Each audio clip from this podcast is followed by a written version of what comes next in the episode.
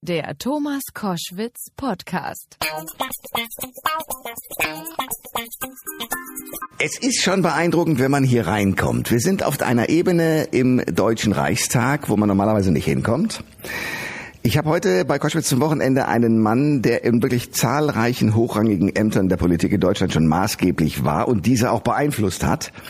Er ist gelernter Rechtsanwalt, war Chef des Bundeskanzleramtes, äh, zweimal Bundesinnenminister, Bundesfinanzminister, Vorsitzender der CDU-CSU-Bundestagsfraktion sowie der Partei der CDU. Er ist der dienstälteste Abgeordnete im Deutschen Bundestag und heute der dortige Präsident. Und hier im Deutschen Bundestag treffe ich ihn auch, Dr. Wolfgang Schäuble. Schön, dass Sie da sind. Danke, dass Sie mich besuchen kommen. Ich freue mich, Sie wiederzusehen. Ich freue mich auch. Ähm, Sie haben das zweithöchste Staatsamt. Wie fühlt sich das an? Ja, ich, darüber denke ich jetzt nicht so sehr nach, aber es ist schon eine, es ist eine Ehre. Ich bin altmodisch genug, um es als Ehre zu empfinden. Es ist auch in diesen aufgeregten Zeiten eine besondere Verantwortung, denn man muss ja ein bisschen versuchen zu vermitteln, dass bei allen Aufregungen wir schon größere Probleme gehabt haben als zurzeit, denn es geht uns Deutschen ja relativ gut bei allen Sorgen und Problemen. Das haben Sie auch in Ihrer Antrittsrede formuliert, auf die will ich noch kommen. Ich will aber eine Frage stellen, die mich, und da werden Sie mich jetzt gleich naiv nennen, immer schon umtreibt. Es gab eine große Debatte, da habe ich Sie gesehen, da ging es in Bonn noch darum, sollen wir von Bonn nach Berlin umziehen? Dann gab es, ich glaube, von Peter Hinze angestoßen eine Debatte, da ging es darum, äh, darf man Sterbehilfe leisten oder nicht? Und da war der Deutsche Bundestag mit all seinen Parlamentariern da, wo ich ihn mir eigentlich vorstelle. Es wurde diskutiert, im Plenum. Das passiert viel zu selten. Sie als Präsident könnten das beeinflussen, oder?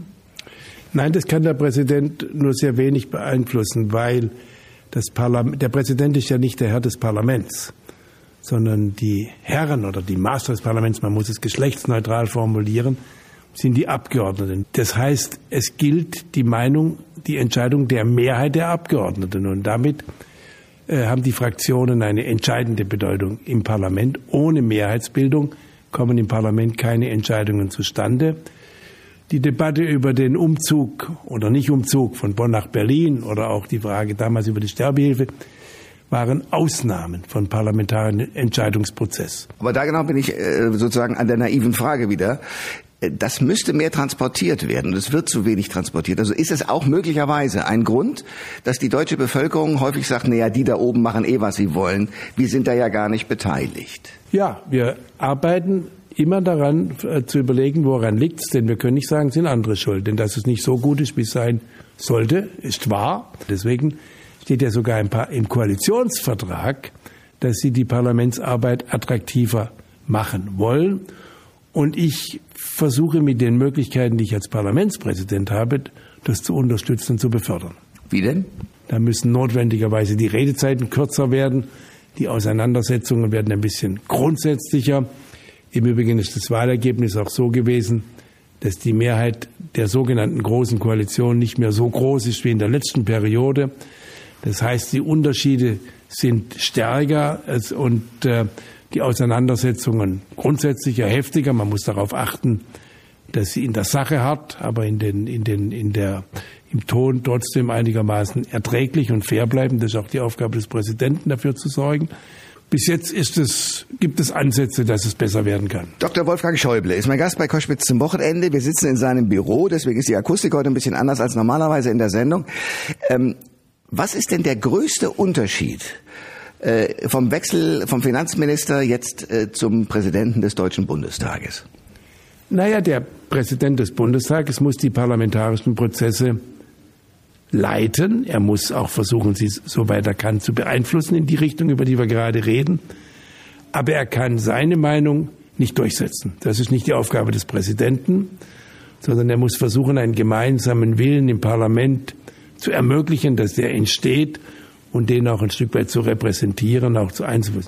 Ein Minister oder ein Politiker bildet Entscheidungen, setzt sich durch, muss sich streiten, ist eine ganz andere Aufgabe ich habe auch ein bisschen Entzugserscheinungen ah, gehabt. Da wollte ich hin, genau. Ja klar.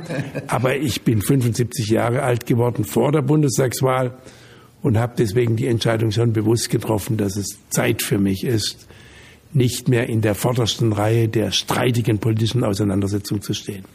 Das heißt mit anderen Worten, wenn Sie auch jetzt zum Beispiel auf die große Koalition schauen und sich so den ein oder anderen Politiker anschauen, können Sie das schon mit größerer Distanz tun? Ja, wobei ich mich hüte, ich versuche jedenfalls, mich davor zu hüten, dass ich aus der Rolle dessen, der da glaubt, der weiß alles besser, weil er ja so viel Erfahrung hat, ständig äh, sage, ach, zu meiner Zeit war das alles viel besser und ich weiß es sowieso besser. Die Versuchung besteht, aber da ich immerhin weiß, dass es die Versuchung gibt, ich habe oft genug darunter gelitten bei anderen, versuche ich mich an die Erfahrungen zu halten. Ob es mir immer gelingt, wird man noch sehen. Wolfgang Schäuble ist mein Gast bei Koschwitz zum Wochenende. Sie haben einen Mitarbeiter gehabt, der jetzt äh, Gesundheitsminister ist, nämlich Jens Spahn. Was ist das für einer? Ja, der Jens Spahn ist einer, der hat wirklich den, das politische Ethos. Er will gestalten, er will auch seine Meinung durchsetzen, er will auch, er will auch die Mehrheit oder die Macht, wie immer Sie es nennen, und er, und er geniert sich auch nicht, das zu sagen, das ist auch die Voraussetzung. Wenn die Politiker so tun, als wollten sie selber gar nichts werden oder so, ist alles gelogen. Er sagt es ehrlich und er bekennt sich dazu. Er hat auch Mut vor Streit. Politik heißt Auseinandersetzung. Man kann nicht immer everybody's darling sein. Franz Josef Strauß hat einmal gesagt, everybody's darling is everybody's ox. Sondern man muss auch den Mut haben, wenn man eine Meinung vertritt, zu akzeptieren, zu verstehen, dass andere andere Meinungen haben. Dann gibt es Auseinandersetzungen, den Kampf, den Kampf, den Willen hat er. Deswegen ist er mir früh als junger Abgeordneter aufgefallen.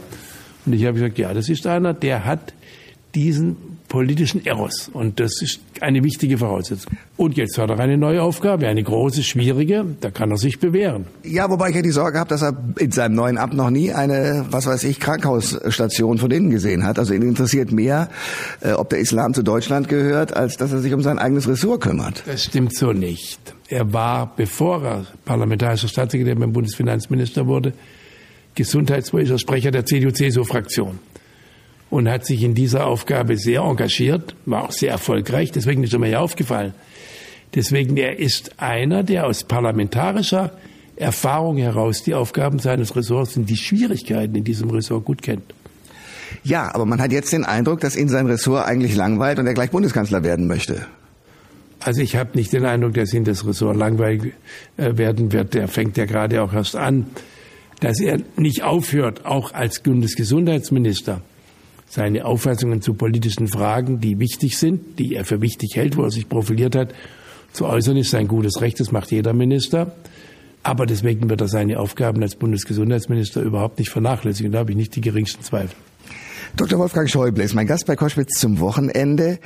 Es gibt jetzt nicht nur das Innenministerium, sondern das Heimatministerium. Aber Heimat ist doch für jeden was anderes. Wie schätzen Sie das ein, dass Horst Seehofer das hat so benennen lassen? Na gut, da wir ja nun wissen, dass eines der Probleme aller freiheitlichen Gesellschaften in Europa und darüber hinaus ist, dass die Menschen in diesem schnellen Wandel der Globalisierung manchmal die Sorge haben, sie gehen verloren. Sie wissen nicht mehr richtig, wo sie hingehören und sie werden vergessen und vernachlässigt. Und da ist es schon eine, eine kluge Entscheidung dieser Koalition, dass man sagt, wir wollen uns dafür engagieren, dass die Menschen sich in der Ordnung unseres Landes auch zu Hause fühlen, zugehörig fühlen, ob sie nun von woanders herkommen, also als Migranten oder Flüchtlinge oder ob sie in den verschiedenen Teilen der Bundesrepublik gehören wollen. Die einen sagen, es wird nur noch für, wird nur noch für Migranten was getan und nicht mehr für die, die auch Probleme haben. Das ist auch nicht richtig. Wir müssen, alle Menschen müssen sich in der großartigen Freiheitsordnung unseres Grundgesetzes zu Hause fühlen. Und das ist jetzt besondererweise, drückt sich das darin aus, dass das Bundesinnenministerium auch die Aufgabe als Heimatministerium hat. Und jetzt müssen wir diese Ordnung so gestalten, dass sich alle darin zu Hause finden. Aber das heißt natürlich, dass man von der Realität ausgehen muss. Die Realität heißt heute Globalisierung, dass junge Menschen in alle Teile der Welt ziehen können, dauerhaft oder vorübergehend, aber dass genauso aus allen Teilen der Welt Menschen nach Deutschland kommen, wenn sie sich in Berlin umschauen. Dann äh, haben sie alle Teile der Welt hier in Berlin vertreten. Wer diese Realität verweigern will, der kann Zukunft nicht gestalten. Wir müssen die Welt so nehmen, wie sie ist. Schauen Sie, viele klagen heute, um ein anderes Beispiel zu sagen, darüber, was die Auswirkungen der Digitalisierung, für die Medien, für die Zeitungen, für den Datenschutz, für die Persönlichkeitsrechte der Menschen, Facebook haben wir jetzt die Debatte und so weiter sind, haben. Und ja, deswegen kann aber doch nicht die Antwort sagen, sein, dass wir sagen, oh, solange es keine Handys gab, solange die Technik, die Wissenschaft viel weiter zurück war, war es besser. Das ist Unsinn. Sondern wir müssen versuchen, diese tollen Möglichkeiten, die aber natürlich auch Nebenwirkungen haben. Beim Frühstück, früher haben sich die, hat sich die Familie um die Lokalzeitung gestritten. Wer liest den Sportteil und wer liest den Lokalteil und, und, und. Heute gucken sie alle, gucken sie alle auf ihre Handys und ihre entsprechenden Nachrichten. Das ist auch nicht die ideale Form von Frühstückskommunikation in der Familie. Aber deswegen kann ich nicht sagen, die äh, Informationstechnologie ist das eigentliche Problem, sondern ich muss die Aufgabe, die Aufgabe für Politik ist, Zukunft zu gestalten. Das gilt für Mobilität in der globalisierten Welt, für Offenheit in der modernen Welt. Das gilt für die moderne Technik. Das macht den Menschen Angst, dieser rasend schnelle Wandel, gar keine Frage. Wenn man mal denkt, was vor 75 Jahren in Deutschland war, was wir für ein Glück haben in Deutschland im Jahre 2018 in Europa zu leben, dann ist es doch aller Anstrengung wert, dass wir alles tun, um unter diesen aufregenden, schnellen Veränderungen unsere Ordnung friedlich, freiheitlich, tolerant, rechtsstaatlich zu halten, auch für die Zukunft. Dr. Wolfgang Schäuble ist mein Gast bei Koschwitz zum Wochenende. Ich habe, äh, und Sie haben es ja kurz schon angesprochen, Mark Zuckerberg ähm, reden hören. Der ist ja drei Stunden, vier Stunden lang gegrillt worden von den ganzen Senatoren. Es ging um äh, Cambridge Analytics, also darum, dass sozusagen eine Firma die Informationen, die man bei äh, Facebook und anderen Plattformen absaugen kann, für politische Zwecke genutzt hat. Und mir ist beim Zugucken die Frage gekommen, hat auch die CDU im Wahlkampf sozusagen diese technischen Möglichkeiten genutzt? Naja, wir haben ja gelesen, äh, dass äh, große Parteien, darunter die CDU im vergangenen Wahlkampf, äh, sich Daten, die vorhanden sind, die man kaufen kann, auch dazu genutzt hat, um ihre Werbung möglichst zielgenau zu machen. Das machen übrigens alle, die in der Werbewirtschaft tätig sind, dass sie versuchen, den Menschen die Produkte anzubieten, für die sich Menschen interessieren. Also wenn sie jugendlichen Menschen Zahnersatz anbieten, dann machen sie in der Werbung irgendwas falsch, nicht? Ja. Und umgekehrt auch. Und deswegen Werbung zielgerichtet zu machen, das ist ja eine der großen Möglichkeiten, die diese ungeheure Fülle an Informationen, die wir durch die moderne Informationstechnologie gewinnen, es möglich macht, dass man den Menschen sehr viel zielgenauer Angebote machen kann. Schauen Sie mal, was wir Menschen heute für Möglichkeiten haben, zu zum Teil unglaublich günstigen Preisen überall in die Welt hinzureisen, Produkte aus aller Welt zu erwerben, zum Teil auch zu extrem günstigen Preisen. Wollen wir jetzt darüber jammern? Würde ich sagen, nein, sondern wir sollten sagen, okay, das wirft aber die Frage auf, kann damit Missbrauch geschehen? Damit ist der Staat gerufen, irgendjemand, also ob der Staat, ob das der Nationalstaat ist oder sonst jemand, ist eine zweite Frage. Aber irgendjemand muss Regeln setzen weil jede Freiheit ohne Grenzen und Regeln sich selber zerstört. Ich habe es als Finanzminister in der Finanzkrise erlebt. Jede Erfindung ist immer Segen und Fluch zugleich. Es kommt darauf an, was die Menschen, was wir Menschen daraus machen. Und da fängt der Gestaltungsauftrag auch von Politikern. Der Brexit beispielsweise ist ja zustande gekommen, weil eben sehr geschickt Werbung offenbar richtig eingesetzt wurde durch Facebook-Informationen. Das Problem ist, dass man auch große Möglichkeiten hat, mit ganz falschen Informationen zu beeinflussen. Das macht Werbung leider auch häufig, aber auch da haben wir ja eigentlich Regeln. Denn gerade auch bei der Brexit-Entscheidung sind die britischen Wähler ja mit Informationen, die total falsch, also sie waren gelogen, ja. äh, hinter die Fichte geführt worden. Das geht natürlich nicht. Also müssen wir versuchen, Regeln zu schaffen, die das verhindern. Auch dafür kann man übrigens Informationstechnologie nutzen, weil man ja sehr viel schneller auch die Verlogenheit von Informationen überprüfen kann. Faktencheck nennen wir das auch, haben wir zum Teil auch. Koschwitz zum Wochenende mit Dr. Wolfgang Schäuble. Wir sind bei ihm im Büro, deswegen klingt es heute ein bisschen anders. Sie haben gerade schon Europa angesprochen und ich würde gerne auf eine Frage kommen, die wahrscheinlich wieder naiv ist, aber die ich trotzdem geklärt haben möchte. Griechenland war ein heißes Thema für Sie, weil ähm, die Griechen als Pleitegriechen von äh, der Europäischen Gemeinschaft und nicht nur von der geholfen bekommen wollten und Sie haben gesagt, die müssen Regeln einführen.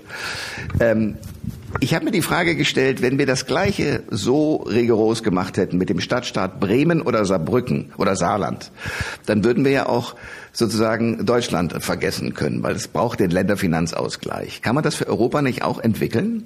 Doch. Äh, wir haben ja auch in Europa einen gewissen äh, Finanzausgleich. Wir haben, so wie wir ihn in Deutschland auch haben. Wir sind übrigens auch in, in Deutschland, können Länder wie Saarland und Bremen müssen schon akzeptieren, dass sie die Solidarität durch Länderfinanzausgleich, durch Bundeshilfen auch mit Bedingungen verbunden ist. Die müssen sich auch an Regeln halten. Und das Problem in Europa ist, gerade wo wir die gemeinsame Währung haben, wenn man eine gemeinsame Währung hat, aber keine gemeinsame Wirtschafts- und Sozialpolitik, dann müssen die Mitgliedstaaten dieser gemeinsamen Währung sich an Regeln halten, die man vereinbart. Und das ist ein bisschen das Problem. Die Griechen müssen, wenn sie es hat mir nicht nur Beliebtheit in Griechenland eingebracht. Nein, Herr Varoufakis, glaube ich, mag Sie bis heute nicht, oder? Na, ich bin nicht sicher, ob ich, äh, äh, ob ich in Griechenland nicht mehr Zustimmung habe als Herr Varoufakis. Das lasse ich mal dahin, okay. lasse ich mal dahingestellt. Aber es ist schmerzlich. Die Griechen müssen sehr viel schwierige Reformen durchsetzen. Sie haben viel gemacht. Viel mehr, als wir in den letzten Jahren machen mussten das stößt nie in einer Bevölkerung auf Zustimmung. Aber viele Leute sehr arm dort. Ja. Ärmer als vorher. Na, darüber kann man, kann man streiten, ob die ärmer sind, als sie vorher waren. Das ist wahr. Die moderne Welt macht auch die Ungerechtigkeiten ein Stück weit schärfer sichtbar. Aber ich sage Ihnen ein einfaches Beispiel. Räder, das sind nicht die Armen in Griechenland, sondern die Wohlhabenden, die zahlen nach der griechischen Verfassung keine Steuern. Das kann Europa nicht ändern, auch der deutsche Finanzminister nicht. Ich konnte es nicht ändern, Herr Scholz kann es auch nicht ändern. Und Griechenland hätte es ändern können, sie ändern es aber nicht. Deswegen, dass die Unterschiede zwischen Arm und Reich in Griechenland vielleicht nicht immer ganz fair sind, dafür können die Griechen nicht andere verantwortlich machen. Das müssen sie schon im eigenen Land lösen. Ich mache Ihnen da gar keine Vorschriften, keine Empfehlungen. Nur ich wehre mich dagegen, äh, dass man andere verantwortlich macht für die Probleme, die man selber äh, nicht so gut gelöst kriegt. Wolfgang Schäuble ist mein Gast bei Koschwitz zum Wochenende. Ich will ein bisschen Geschichtsunterricht haben. Was hat Sie eigentlich bewogen, als junger Mann in die Politik zu gehen? Ja gut, ich meine, ich bin in einem Elternhaus aufgewachsen. Äh, mein Vater war in der Nachkriegszeit politisch engagiert. Vielleicht auch hat es mit den Erfahrungen der, der Zeit zuvor, der Nazizeit, dem Krieg zu tun. Mein Vater war schon, bevor die Nazis an die Macht kamen, überzeugt, dass das eine Katastrophe sein wird. Und dann hatte er das Gefühl nach dem Krieg, dass jetzt die wenigen, die noch da waren und die politisch nicht belastet waren, weil er eben mit den Nazis nichts zu tun hatte, äh, da musste er politische Verantwortung übernehmen. In der Gemeinde in Hornberg im Schwarzwald, so bin ich in einem politischen Elternhaus aufgewachsen. Und deswegen haben wir uns früh, ich hatte zwei Brüder, die sind beide leider schon gestorben, für Politik interessiert, engagiert, als Studenten, als junge Leute. So bin ich in die Politik gekommen. Das hat mich immer fasziniert. Sie haben, Sie waren ein Fan von Helmut Kohl. So ging das los mit Ihnen beiden, richtig? Ja, Helmut Kohl war für uns Jüngere damals in den 60er Jahren natürlich die Hoffnung. Die Jüngeren wehren sich immer ein bisschen in einer Partei dagegen, dass es alles so bleibt, wie es war. Und die Zeit mit Konrad Adenauer, der unglaubliche Verdienste für Deutschland, auch für die CDU hat, die war uns ein bisschen lang geworden und da musste ja mal was Neues kommen. Und da war Helmut Kohl für die Jungen in der Union die große Hoffnung. Hat er ja auch erfüllt. Er hat dann in den 70er Jahren ist er Parteivorsitzender, Fraktionsvorsitzender geworden. Dann ist er Anfang der 80er Jahre auch Bundeskanzler geworden und ich war, wurde, durfte dann einer seiner engen Werkgefährten werden. Das war toll für mich. Ich hätte das ja alles nicht so erreicht. Und dann war ich Chef seines Kanzleramtes in den 80er Jahren. Erst war ich noch äh, parlamentarischer Geschäftsführer. Dann hat er mich zum Innenminister berufen. Dann wurde ich Fraktionsvorsitzender. Also ich verdanke ihm und der Zusammenarbeit mit ihm sehr viel. Das stimmt. Ich erinnere mich, dass er irgendwann Sie auch zu seinem Nachfolger machen wollte. Und dann gab es irgendwann einen Bruch. Wie ist der entstanden? Nein, es gab eigentlich keinen Bruch. Ich habe immer gesagt, äh, von der Diskussion über seinen Nachfolger, habe ich nichts gehalten. Ich habe auch gesagt, die Demokratie kennt keine Thronfolge nicht. Und ich wusste, dass Helmut Kohl am liebsten Kanzler geblieben wäre. Und ich hatte auch vor der Wahl 98 sogar, ich glaube am Wahltag morgens zu meiner Frau gesagt, weißt du, das Schönste wäre, es bleibt wie es ist. Er bleibt Kanzler, ich bleibe Fraktionsvorsitzender, alles wunderbar, aber es wird nicht so bleiben, dies wird sich ändern. Der Bruch kam eigentlich erst später. Ich bin dann sein Nachfolger geworden. Das war nach der Wahlniederlage absehbar.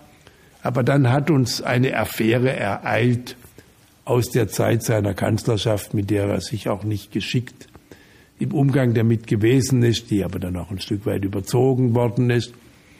Und da ich nun über Jahre sein engster Mitstreiter gewesen war und auch sein Nachfolger, hat mich die Affäre mit, mit ergriffen. Und deswegen bin ich dann auch als Fraktionsvorsitzender und Parteivorsitzender, habe ich nicht mehr wieder kandidiert. Das war auch notwendig. Und dann kam es dann auch zu einem gewissen Bruch. Das stimmt, ja. Also ich habe einen Artikel gelesen, wo ihr, ihr Bruder Thomas wutentbrannt ja, über ihn geschimpft hat. Das ist schon wahr. Mein Bruder ist aber auch tot, Helmut Kohl ist auch gestorben. Ich habe das nie gemacht und ich finde, man soll die Toten auch ruhen lassen. Ich habe mich immer bemüht, mich respektvoll über die politische Leistung von Helmut Kohl und die Zeit mit ihm zu äußern und will das jetzt, nachdem er letztes Jahr gestorben ist, auch nicht mehr ändern. Wolfgang Schäuble ist mein Gast bei Koschwitz zum Wochenende. Sie haben den Vertrag mit ausgearbeitet zwischen den beiden Deutschlands. Und es gibt so Sätze von Ihnen, ja, da habe ich mit Honecker das und das besprochen. Das heißt, Sie waren immer mittendrin. Wie war das? Naja, ich hatte das Glück, als ich 1984 Chef des Kanzleramtes wurde, Helmut Kohl war Bundeskanzler, hatte ich die Verantwortung für die deutsch-deutschen Beziehungen. Und in dieser Eigenschaft habe ich viele Verhandlungen mit, den, mit, den, mit der Regierung in der DDR, mit Honecker und anderen geführt, offizielle, aber auch inoffizielle Verhandlungen. Da haben wir viel bewegt. Manches konnte man gar nicht auf offenem Markt austragen. Was zum Beispiel nicht? Naja, es, die, die Grund, äh, eine, eine Grundlage unserer Beziehungen war ja, dass wir gesagt haben, wir sind in politischen Fragen so unterschiedlicher Meinung. Aber wenn wir für die Menschen in der DDR als frei gewählte Bundesregierung unsere Verantwortung, denen es ja viel besser ging als den Menschen in der DDR, wahrnehmen wollen, müssen wir mit denen zusammenarbeiten, die die Macht über die in der DDR haben. Denn das war ja als Folge der deutschen und europäischen Teilung durch den Zweiten Weltkrieg gar nicht anders möglich. Also haben wir mit dem, mit dem, mit dem, mit der Regierung von Honecker oder mit dem Regime der SED, wie immer Sie wollen, gesagt, Ihr müsst menschliche Erleichterung geben, ihr müsst die Mauer durchlässiger machen und wir geben euch dafür wirtschaftliche Leistungen. Das können Sie nicht offen in einen Vertrag schreiben, das geht nicht, aber Sie können das in informellen Verhandlungen so machen. Da waren wir sehr erfolgreich. Wir haben zum Beispiel erreicht, dass ab 1986 jedes Jahr sechs Millionen Besucher aus der DDR in die Bundesrepublik für, so für eine Woche etwa zu Besuch kamen. Also ein Drittel der Bevölkerung der DDR konnte jedes Jahr mindestens einmal in den Westen reisen, was natürlich für die Menschen eine unglaubliche Erfahrung war. Wer in Ostberlin gelebt hat, dessen Traum war mal einmal durchs KDW zu gehen, 200 Meter weiter, konnte er nie. Wir hatten eine Ausstellung in Ostberlin in den 80er Jahren, wo Industrieprodukte, die man im KDW kaufen konnte, gezeigt wurden. Da mussten sie stundenlang anstehen am Alexanderplatz. Ich habe die selber besichtigt mussten die Leute stundenlang Wartezeiten in Kauf nehmen, um die überhaupt mal zu sehen in der Ausstellung. Ein paar hundert Meter weiter war das KDW, wo man hätte alles kaufen können. Man konnte nur nicht dahinter, war eine Mauer dazwischen. Und Gorbatschow hatte irgendwann ab 85 gesagt, ich werde nicht mehr wie Brezhnev notfalls die Streitkräfte der Sowjetunion dagegen einsetzen, die Panzer, um ein Regime an der Macht zu halten, das die Bevölkerung stürzen will. Und so kam es dann, das ist jetzt eine Kurzfassung zu dieser schnellen Entwicklung, die vom Fall der Mauer vom 9. November 89 zur Wiedervereinigung schon am 3. Oktober 1990 geführt hat. Aber Sie haben den Vertrag verhandelt. Wie lief das ab? Also ich meine, was waren die Grundgedanken zwischen Krause und Ihnen zu sagen, so, wir machen das jetzt so? Naja, ganz so einfach war es natürlich nicht. Und die größeren Probleme waren eigentlich innerhalb der Bundesrepublik, weil wir natürlich damals auch Wahlkampf hatten. Und es gab auch in der Bundesrepublik ganz unterschiedliche Meinungen. Die Vorstellungen, die Günter Krause und ich und mich geleitet haben, oder die auch die Regierungen geleitet haben, die, äh, die Thomas de Maizière, äh, Lothar de Maizière, verwechseln immer schon mal mit seinem Cousin, ja. äh, geleitet haben, war, wir wollen für dieses neue zu gründende gemeinsame Deutschland, ob man das nun wiedervereinigt nennt oder wie immer, das ist zweitrangig, eine möglichst gute Konstruktion schaffen. Wir sind nicht Gegner in den Verhandlungen, sondern wir sind eigentlich, wir haben, ich habe immer gesagt, es ist wie wenn man eine gemeinsame Gesellschaft gründet.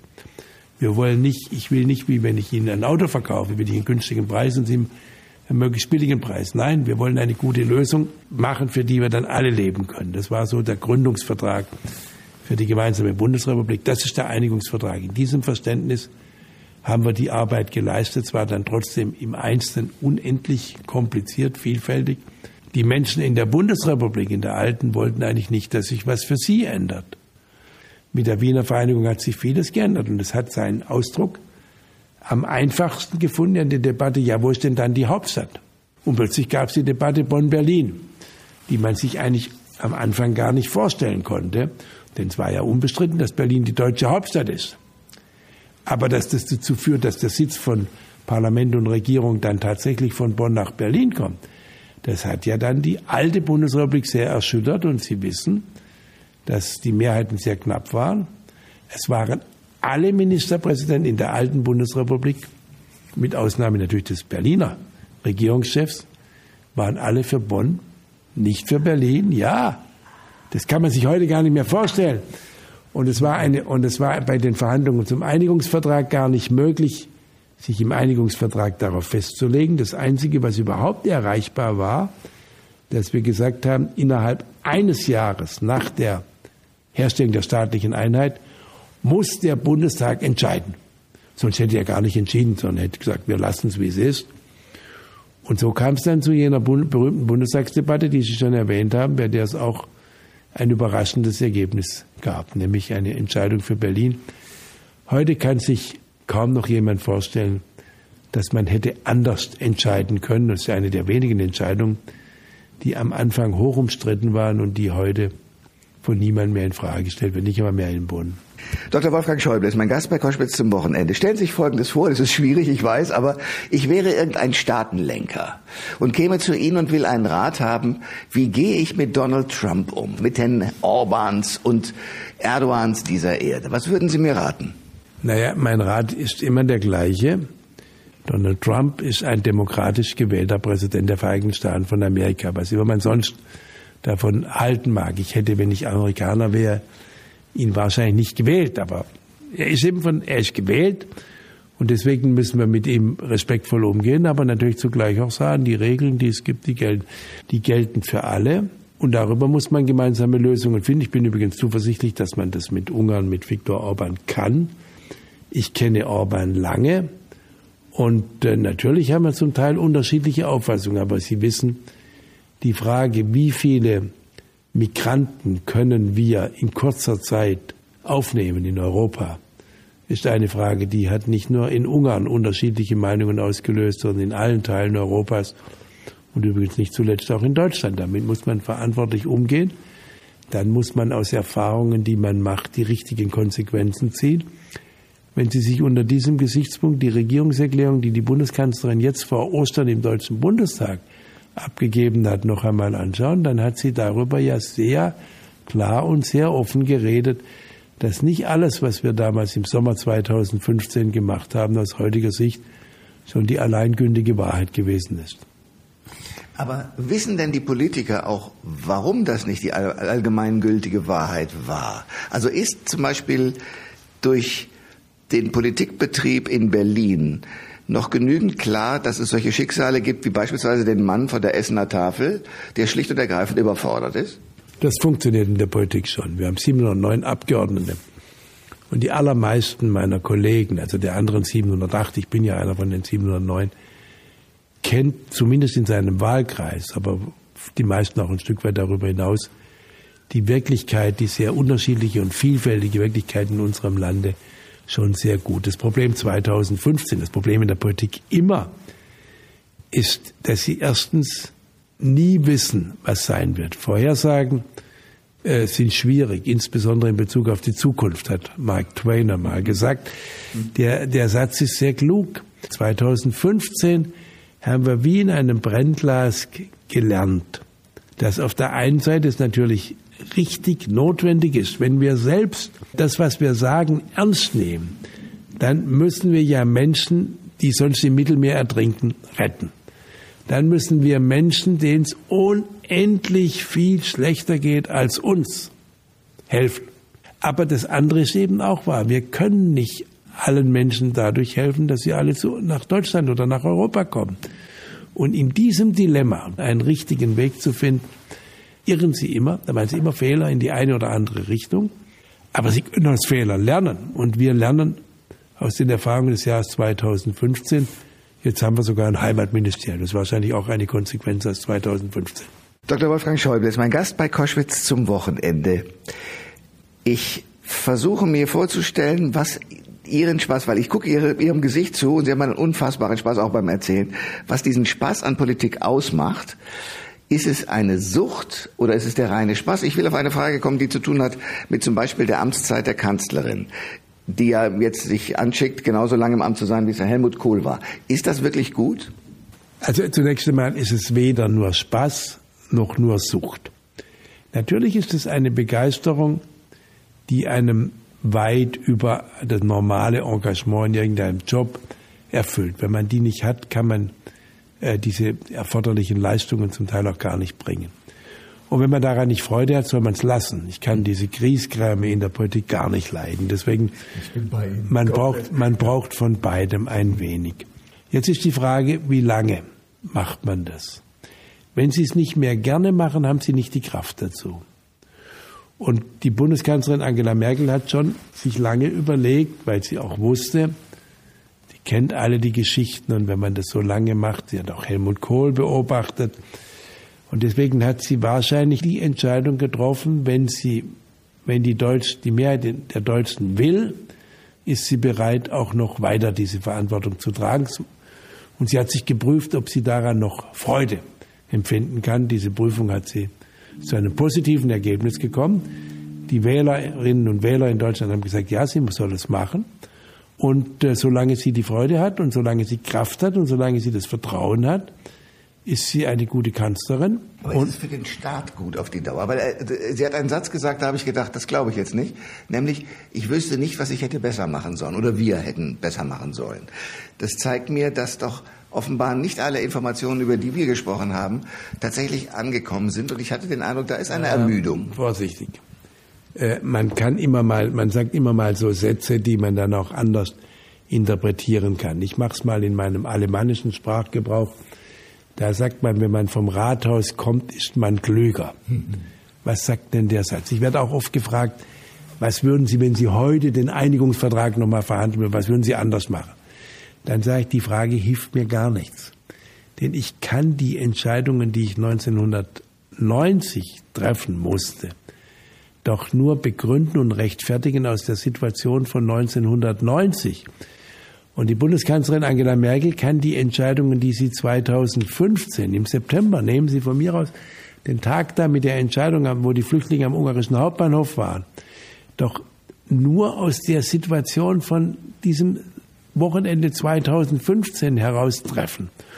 Und wie lang sie es tragen kann, ist eine andere Frage die Wählerinnen und Wähler entscheiden. Warum sollen wir den Wählerinnen und Wählern Vorschriften machen, wen sie wählen sollen? Das sollen die selber entscheiden. Und wenn sie solange sie sagen, es ist die richtige Lösung, müssen die, die anderer Meinung sind, akzeptieren, dass eine Mehrheit so entscheidet. Dr. Wolfgang Schäuble ist mein Gast bei Koschwitz zum Wochenende. Zwei Sachen. Das eine, wovon träumen Sie tatsächlich und sagen, das würde ich gerne die nächsten Jahre machen? Und mit was würden Sie gerne in Erinnerung bleiben? Naja, ehrlich gesagt, ich träume wenig oder nie davon, was ich die nächsten Jahre gerne machen würde. Wahrscheinlich ist das altershalber begründet. Früher habe ich davon geträumt, als ich Tennis gespielt habe, wollte ich mal so werden, wie Boris Becker spielt oder so. Aber okay. war auch nicht sehr realistisch. Äh, wie ich gerne in Erinnerung bleiben möchte. Na, eigentlich möchte ich mich noch nicht mit dem Gedanken befassen, wie ich in Erinnerung bleibe. Nicht? Aber wenn ich, äh, ich bin eigentlich dankbar und ja, ein Stück weit bin ich auch stolz darauf, dass ich viel dafür tun konnte, dass Deutschland seine Wiedervereinigung gefunden hat, dass wir es geschafft haben. Das war ein Traum. Wiedervereinigung in Frieden und Freiheit. Die Berliner haben mich zu ihrem, zu ihrem Ehrenbürger gemacht. Da bin ich unheimlich stolz darauf, weil ich einen Beitrag leisten konnte, dass diese Stadt, die ja mehr als andere Städte unter der deutschen Geschichte gelitten hat, nur auch ein Stück weit mit allen Problemen, die das moderne Berlin hat, aber doch auch wieder Heilung gefunden hat, eine gute Entwicklung heute nimmt. Und da ich ganz sicher bin, dass die richtigen Lehren aus den Katastrophen des letzten Jahrhunderts die europäische Einigung ist, seit 70 Jahren, träume ich immer davon, dass ich daran immer noch mitwirken darf, dass wir diese europäische Einigung Schritt für Schritt weiter voranbringen. Vielleicht in neuen Formen, nicht einfach so, wie es immer weitergeht, immer noch mehr Bürokratie, aber doch so, dass Europa gemeinsam in der Lage ist, das Tolle, was wir in Europa haben, errungen haben, mit Frieden, Freiheit, Menschenrechte, Rechtsstaatlichkeit, Toleranz, Hilfsbereitschaft, sozialem Ausgleich, auch für die Zukunft äh, gestalten zu können. Das ist eine Aufgabe, die mich immer noch fasziniert, wie Sie sehen. Sie haben vorhin gesagt, es ist eine Ehre, dass Sie dieses äh, Amt jetzt haben. Für mich war es eine Ehre, mit Ihnen sprechen zu dürfen. Danke sehr. Danke auch. Alle Informationen zur Sendung gibt es online auf thomas-koschwitz.de.